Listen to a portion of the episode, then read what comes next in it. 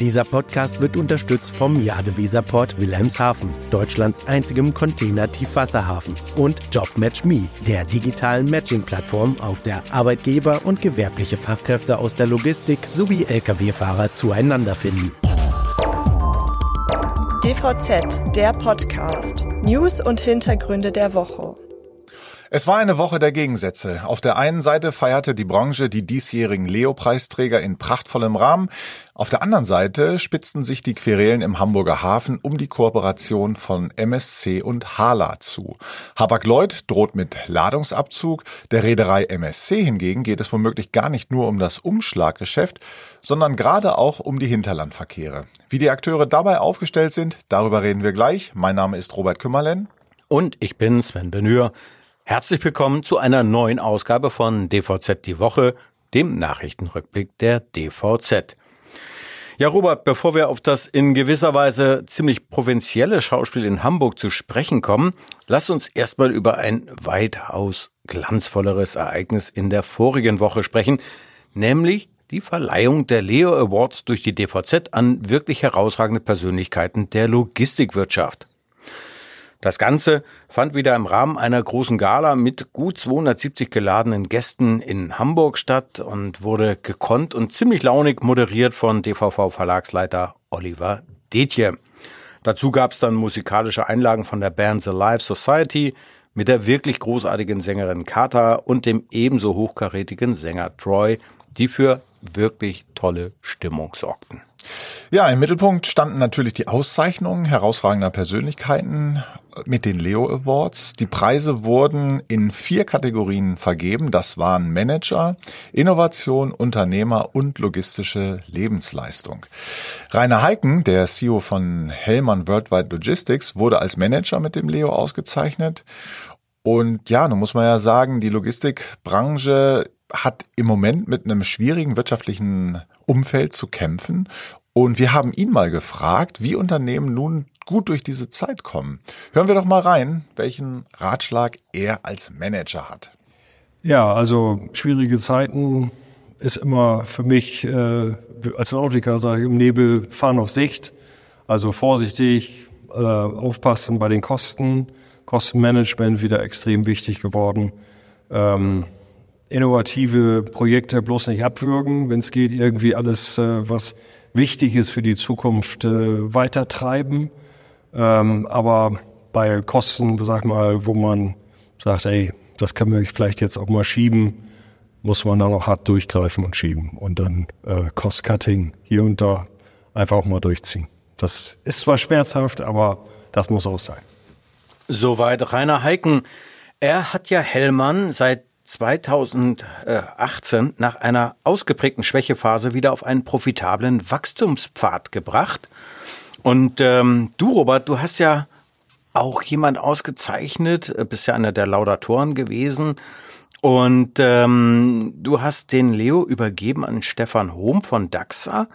Und äh, er hat in der Kategorie Innovation die Auszeichnung gehalten. Was zeichnet ihn denn aus?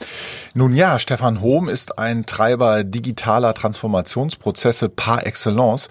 Als Chief Development Officer arbeitet er konsequent, engagiert und auch mit einer großen technischen Affinität, die ihn auch persönlich auszeichnet, an Innovationsthemen und lässt dabei nicht locker. So habe ich das zumindest aus seinem direkten Umfeld erfahren.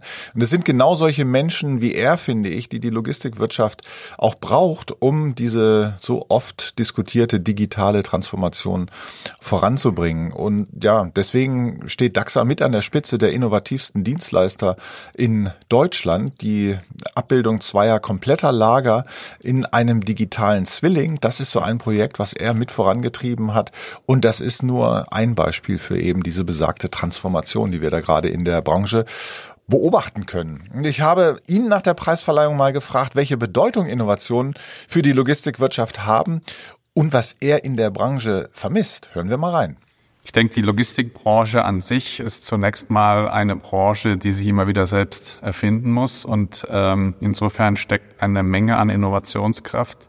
Leider hat die Branche äh, bisher es nicht geschafft, äh, sich auf wichtige Themen zu konzentrieren. Unter anderem ein Versuch, die Open Logistics Foundation äh, zu gründen, die einfachen Dinge mit Gemeinschaft zu erledigen, aber die speziellen, die am Ende ein USP ergeben, wieder im Unternehmen selbst zu entwickeln und hier wirklich äh, den Kopf am Markt äh, vorne zu haben. Die Logistikbranche an sich ist innovativ und ich glaube, KI, aber auch Connectivity wird dem Ganzen nochmal einen Riesenschub geben. Ja, die Open Logistics Foundation, eine gute Idee, aber sie scheint noch nicht so richtig angenommen zu werden. Ein weiterer Preisträger ist Nikolas Gallenkamp, auf den unser Kollege Claudius Semmern eine bewegende Laudatio gehalten hat, wie ich finde. Ja, in der Tat, denn äh, Nikolaus Gallenkamp, der hat ja schon wirklich einiges mitgemacht, sowohl hinsichtlich einer schlimmen wirtschaftlichen Krise seines Unternehmens, der Noster Holding, als auch ähm, in Bezug auf familiäre Schicksalsschläge. Das muss man ja auch wirklich so sagen. Das Auf und Ab ist zu einer Konstante in seinem Leben geworden, das sagt er selber. Und ähm, wichtig ist es eben immer nach vorn zu blicken und nicht aufzugeben. Das ist so ein Credo, was er dann äh, auch vertritt. Unter seiner Führung hat das Unternehmen im vergangenen Jahr ähm, das erfolgreichste Jahr seit der Firmengründung im Jahr 1978 hingelegt. Aber das ist längst nicht alles, was ihn auszeichnet. Seinen unternehmerischen Erfolg verbindet er auch mit sozialem Engagement. Er hat nämlich die Initiative Blut transportiert ins Leben gerufen, mit dem Ziel, mit möglichst vielen Partnern bei der Bekämpfung von Blutkrebs zu unterstützen. Dafür werden natürlich Stammzellenspender benötigt und um diese zu finden, gab es bereits eine riesige Typisierungsaktion beim Fußballclub Borussia Dortmund. Nun ist ja im kommenden Jahr unter anderem in Deutschland die Fußball-EM und da kommen wieder viele Menschen zum Public Viewing zusammen. In Deutschland wird es in zehn Städten insgesamt elf sogenannte Fanzones geben. Und diesen Anlass will nun Nikolaus Gallenkamp für seine Initiative Blut transportiert nutzen, indem er dort ebenfalls Spender identifiziert. Wie? Das hat er uns beim Leo erzählt. Unsere Idee ist, mit, also die wir jetzt ähm, weiterentwickeln, ist, dass wir in, an einem Tag, idealerweise zum Eröffnungsspieltag, genau in diesen elf Fanzones mit äh, Teams, mit Organisationen unterwegs sind und an einem Tag gleichzeitig in diesen zehn Städten eine Registrierung durchführen, mit dem Ziel, mindestens den Weltrekord zu toppen, wenn nicht sogar einen neuen zu zementieren mit 10.000 Typisierungen. Ja, das, das, das ist ein ziemlich komplexes Thema, wenn man das erstmal weiterdenkt. Das ist ein sehr großes logistisches Thema. Weil das so groß logistisch ist und überregional ist, geht es auch darum, die ganze Logistikbranche zu aktivieren, die Partnerunternehmen zu aktivieren, neue Unternehmen zu aktivieren. Also das ist sozusagen eine der größten Aktionen von, von Blut transportiert in Zusammenarbeit mit einer mit, mit der DKMS als größter weltweiten Spenderzentrale. Ähm, äh, und ähm, das geht nicht ohne ganz viele Partnerinnen und Partner und da brauchen wir ganz viele Unternehmen und das ist ein Riesenthema. Das kann man wohl sagen und es ist wirklich eine wichtige und einzigartige Initiative, die Nikolaus Gallenkamp zu verdanken ist. So, Robert, aber einen haben wir ja jetzt noch. Der vierte Leo-Preisträger ist Frank Schmidt von TST. Er bekam den Leo für die logistische Lebensleistung und hat einen wirklich bemerkenswerten Werdegang hinter sich. 1990 begann er als selbstfahrender Unternehmer und heute ist sein Unternehmen, der Logistikdienstleister TST aus Worms, an 80 Standorten, vor allem in Deutschland, vertreten, äh, beschäftigt 3500 Menschen und erzielt einen Jahresumsatz von über 400 Millionen Euro. Also ist eine richtige Erfolgsstory. Kunden sind Unternehmen wie Roche, BASF, Daimler, Danone, Nestlé, Unilever oder Intersnack, also das Who is Who der deutschen Industrie und ähm, des Handels. Ähm, das hat er also mit seinem Ehrgeiz und seiner Hartnäckigkeit erreicht und darüber hinaus ist es sein wirklich besonderes Talent, nach eigenen Worten, dass er in Bildern denken kann. Er geht also beispielsweise in so ein Lager hinein und äh, sieht relativ schnell, äh, wo es dort hakt. Und ähm, er erkennt auch sofort, was man besser machen könnte. Und wenn er darf, dann steigt er natürlich auch tief in die Prozesse ein und ist bereit, neue Wege zu gehen. Nun klingt ja ein Preis für die logistische Lebensleistung ein bisschen nach so, das war's jetzt, ja. Mhm, mhm. ähm, aber das ist bei Frank Schmidt mitnichten der Fall, selbst wenn er sich nun etwas aus dem operativen Geschäft zurückziehen will. Aber hören wir ihn doch mal selbst. ja, jetzt, wo ich den Award gewonnen habe, geht es natürlich weiter. Ich freue mich auf die Zukunft für neue Projekte. Ich werde dann mehr in die äh, äh, Strategie eintauchen, in die Vision und die nächste Vision stehen vor der Tür. Wir werden weiterhin Gas geben. Es gibt keinen Grund, jetzt dann ähm, weniger zu machen. Also alles in allem war die Leo Gala wieder mal ein glamouröses Event mit ehrwürdigen Preisträgern. Weit weniger würdevoll, und das, wenn kommen wir jetzt zu einem anderen Thema, geht es gerade an einer anderen Stelle in Hamburg zu, nämlich im Hafen. Das machen wir nach einer kurzen Unterbrechung. Hallo, sind Sie gleich da? Mit der Live-Sendungsverfolgung von Timocom teilen Sie Ihre GPS-Daten mit Ihren Geschäftspartnern selbstbestimmt und in Echtzeit auch über Schnittstellen. Vereinbaren Sie jetzt Ihre kostenlose Demo auf timocom.de-dvz. Um den Hamburger Hafen ist ein Streit entbrannt. Es geht um einen Teilverkauf der Hala an die Mediterranean Shipping Company, die MSC. Das hat die in Hamburg alteingesessene Reederei Hapag-Lloyd verärgert, die nun mit Konsequenzen droht, sollte MSC tatsächlich den Zuschlag bekommen. So hat der Vorstandsvorsitzende von Hapag-Lloyd, Rolf Haben Jansen, angedeutet dass dann nicht nur Hapag-Lloyd selbst Ladung abziehen könnte, sondern zusätzlich auch die Allianzpartner Ocean Network Express, HMM und Yang Ming. Bislang hatte Hapag-Lloyd im Fall eines MSC-Einstiegs bei der Hala nur einen möglichen Teilabzug der von dem deutschen Carrier selbst nach Hamburg transportierten Container in Aussicht gestellt. Ja, das äh, ist natürlich schon eine echte Drohung. Aber mal im Ernst. Es gibt ja noch einen anderen Aspekt, der bei diesem Deal heikel ist und bislang in der Öffentlichkeit nur wenig Beachtung findet. Und das sind nämlich die Hinterlandverkehre. Denn die geplante MSC-Beteiligung von 49,9 Prozent an der Hala würde sich ja nicht nur auf den Seeumschlag Hamburgs, äh, sondern auch auf die Containertransporte per Bahn auswirken. Mehr Container würden die wirtschaftliche Produktion bei der Erstellung neuer Bahnangebote erleichtern und Hamburg als äh, Standort attraktiver machen. Das ist zumindest das Kalkül von Thomas Rösler, der ist geschäftsführender Gesellschafter des Beratungsunternehmens Hanseatic Transport Consultancy. Zudem ist damit zu rechnen, dass sich die Gewichte im Hamburger Hinterland verschieben und darüber hinaus. Denn mit seinen Töchtern betreibt MSC auch Güterzüge. So ist die Medway Transportes e Logistica nicht nur auf der kompletten iberischen Halbinsel aktiv, sondern auch mit einer Tochter in Italien vertreten. Dort werden Transporte von Seekontainern per Schiene zwischen den wichtigsten italienischen Häfen und Inlandterminals abgewickelt. 2022 hat Medway eine Niederlassung in Belgien gegründet, die in Belgien, den Niederlanden, Deutschland und Österreich tätig ist. Mhm. Und im Sommer dieses Jahres wurde bekannt, dass sich die MSC-Tochter Medlock an TX Logistik beteiligen will. Ja, kommt es jetzt zum Deal zwischen MSC und der Hala, ist eine Zusammenarbeit mit Metrans naheliegend. Die Hala-Tochter gilt als Marktführer im Hinterlandverkehr der Bahn nach Osteuropa und sie würde das Angebot der MSC-Töchter in West- und Südeuropa ideal ergänzen. Mhm. Kommen wir mal zu was ganz anderem. Du hast dich ja in den vergangenen Wochen ziemlich intensiv mit den technischen Trends auseinandergesetzt, die sich mittel- bis langfristig auf den Straßengüterverkehr niederschlagen werden. Was hat dich dabei besonders umgetrieben? Naja, Robert, wie du weißt, schreiben wir in der DVZ schon seit geraumer Zeit über alternative Antriebe und Kraftstoffe. Ist ja klar, da wird ja ein ziemlicher ähm, Wechsel stattfinden müssen. Unbestritten ist ja, dass sich ähm, halt eben bei den Lkw eine ganze Menge in Sachen CO2-Reduktion äh, tun muss.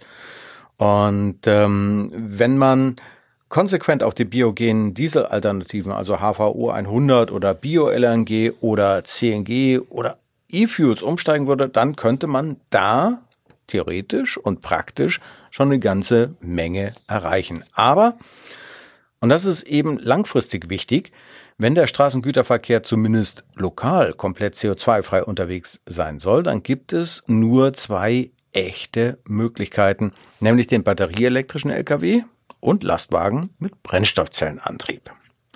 Gut, also wenn man es jetzt mal ganz genau nimmt, könnte auch der Wasserstoffmotor auf Verbrennerbasis noch eine Rolle spielen. Und bei allem, was ich sehe und höre, scheint dieses Konzept tatsächlich wieder mehr Freunde unter den Ingenieuren gefunden zu haben. Sogar Daimler Truck forscht in diese Richtung. Ähm, und das mache ich jetzt mal daran fest, dass der, der Martin Daum, der ist ja CEO von Daimler Truck, der redet ja nicht nur über E-Lkw und Brennstoffzellen-Lkw, wie er das noch vor ungefähr anderthalb Jahren getan hat, sondern seit einiger Zeit bezieht er den Wasserstoffmotor mit ein. Gut, und was heißt das jetzt genau? Lassen sich konkrete Handlungsempfehlungen für die Betreiber von Lastwagenflotten schon ableiten? Ja, das ist in der Tat ein bisschen schwierig. Ganz klar würde ich also jedem Flottenbetreiber dazu raten, ähm, die Dieselfahrzeuge auf HVO 100 oder E-Fuels umzustellen oder Gas-Lkw ausschließlich mit Biogas zu betreiben und zwar so lange, bis sie den Investitionszyklus durchlaufen haben. Das wäre also eine ganz naheliegende Empfehlung. Und äh, wenn das dann der Fall ist, also bis dahin dürften sich dann nämlich auch die Spielregeln, vor allem hinsichtlich der Total Cost of Ownership, grundlegend verändert haben. Ne? Da sage ich mal das Stichwort CO2-Abgabe auf Diesel und CO2-Komponente bei der Maut. Da kommt ja einiges noch auf die Branche zu. Und kommen diese zusätzlichen Betriebskosten ab diesem Dezember respektive im nächsten Januar hinzu, rechnet sich zumindest ein E-Lkw schon mal günstiger. Zumindest sagt das das Öko-Institut. Dann fehlt ja eigentlich nur noch die Ladesäuleninfrastruktur und ein erschwinglicher Strompreis, oder? Ja, richtig. Der Strompreis und die Ladesäulen, die sind das A und O. Denn technisch werden ja die Elektro-Lkw schon in wenigen Jahren soweit sein, dass sie es mit den Reichweiten äh, im Fernverkehr ebenfalls äh, hinbekommen. Ich habe mal bei Mylands nachgefragt. Du erinnerst dich, das ist ja dieses Ladeinfrastruktur Joint Venture von Daimler Truck, Volvo Trucks und der Traton Group. Zu der gehört ja MAN und äh, Scania gehört auch dazu. Und da hieß es, man wolle bis 2027 im europäischen Kerngebiet immerhin rund 1700 Ladepunkte aufbauen. Das klingt jetzt erstmal nach viel, aber irgendwie habe ich so ein bisschen den Eindruck, so ganz überzeugt bist du davon auch nicht, oder? Täuscht mich das? da hast du vollkommen recht. Denn man muss immer auf diesen feinen Unterschied in der Diktion achten. Die Aussage ist nämlich, man will 1700 Ladepunkte schaffen. Das heißt nicht, dass es sich um 1700 Ladepacks für Lkw handelt, sondern lediglich um 1700 Ladesäulen nebst der Strominfrastruktur. Das ist natürlich schon eine ganze Menge, aber das heißt natürlich auch, dass wenn das steht, europaweit pro Tag nur einige wenige tausend Lkw Strom beziehen können. Ah, alles klar. Damit wird ja so einiges klar. Ich hatte mich schon gewundert, dass das Öko-Institut in seiner jüngsten Studie davon geschrieben hat, dass bis 2035 ein flächendeckendes Ladenetz aufgebaut werden müsste. Da geht es ja allein in Deutschland um gut 2000 Ladesäulen für das Megawatt-Charging und weitere 40.000 Ladesäulen für das Übernachtladen. Ja, man muss halt wirklich ziemlich genau lesen, um solche Ungereimtheiten dann auch zu entdecken. Aber das, was das Öko-Institut beschreibt, ist auch noch aus einem ganz anderen Grund interessant. Nämlich die klugen Köpfe der Unternehmensberatung Strategy End haben gerade ein Positionspapier zur Kernfusion veröffentlicht. Kann man jetzt natürlich fragen, was hat das mit Logistik zu tun? Ähm, aber da komme ich jetzt drauf. In diesem Papier heißt es nämlich, dass das renommierte Max-Planck-Institut für Plasmaphysik in Garching äh, und Greifswald sowie die Helmholtz-Zentren in Karlsruhe und Jülich ziemlich weit vorne in der Kernfusionsforschung äh, mitspielen und und das glauben jetzt die Strategy and Experten. In 10 bis 15 Jahren könnte diese Game Changer Technik für den Energiemarkt in Deutschland zur Verfügung stehen. Damit wäre dann nicht nur der komplette Ausstieg aus der fossilen Energie möglich, sondern auch die Versorgung von E-Lkw-Flotten mit wetterunabhängiger Energie wäre gewährleistet. Also natürlich äh, dürften da ein paar andere Aspekte zu berücksichtigen, äh, berücksichtigen sein. Ja, aber eben, das glaube ich wohl auch. Kernenergie ist halt immer auch ein Spiel mit dem Feuer, obwohl die Kernfusion nach allem, was wir wissen, deutlich sicherer wäre. Und wenn die Technik hält, was sie verspricht, wird sie auch die, für die Erzeugung von Wasserstoff eine große Rolle spielen. Dann nämlich könnten die Wasserstoffökosysteme, die der Energieanbieter GP Joule aufbauen will, den Kraftstoff tatsächlich lokal produzieren. Mhm. Um also nebenbei, die Anschaffung eines Elektrolyseurs wird zumindest in Nordrhein-Westfalen mit der Hälfte der Investitionskosten, also ungefähr so zwei Millionen Euro gefördert. Mhm. Ja, aber jetzt haben wir fast ein Thema aus den Augen verloren, mit dem du dich ebenfalls beschäftigt hast. Kannst du dir schon denken, was ich meine? Ja, natürlich. Ähm, wir wollten ja wissen, welchen Beitrag eigentlich die Aufliegerhersteller zum Thema CO2-arme oder sogar CO2-freie Transporte leisten können. Und ich habe da vier Thesen aufgestellt und ähm, die habe ich dann bei Krone, Schmitz Cargo Bull, Kügel und Fliegel vorgelegt und von den ähm, maßgeblichen Köpfen dann auch einordnen lassen. Schön, das war sicher spannend. Und soweit ich weiß, gibt's da auch ähm, recht unterschiedliche Ansichten, ja? Ja, lass mich mal nur ein Beispiel herausgreifen. In einer These ging es zum Beispiel darum, dass Trailer mit angetriebener Elektroachse in fünf Jahren zum Standard werden könnten. Und genau daran schieden sich die Geister. Für den Frank Albers vom Fahrzeugwerk Krone ist das zum Beispiel genau der Weg, wie sich die Trailertechnik entwickeln wird. Das liegt auf der Hand. Krone hat ja zusammen mit Trailer Dynamics ein entsprechendes Konzept entwickelt und das soll schon dafür sorgen, dass der Verbrauch der Zugmaschinen nur noch halb so hoch ist. Ja, aber Andreas Schmitz hingegen, der CEO von Schmitz Cargo Bull, der argumentiert, dass ein weiterer Antriebsstrang natürlich auch Energie verbraucht.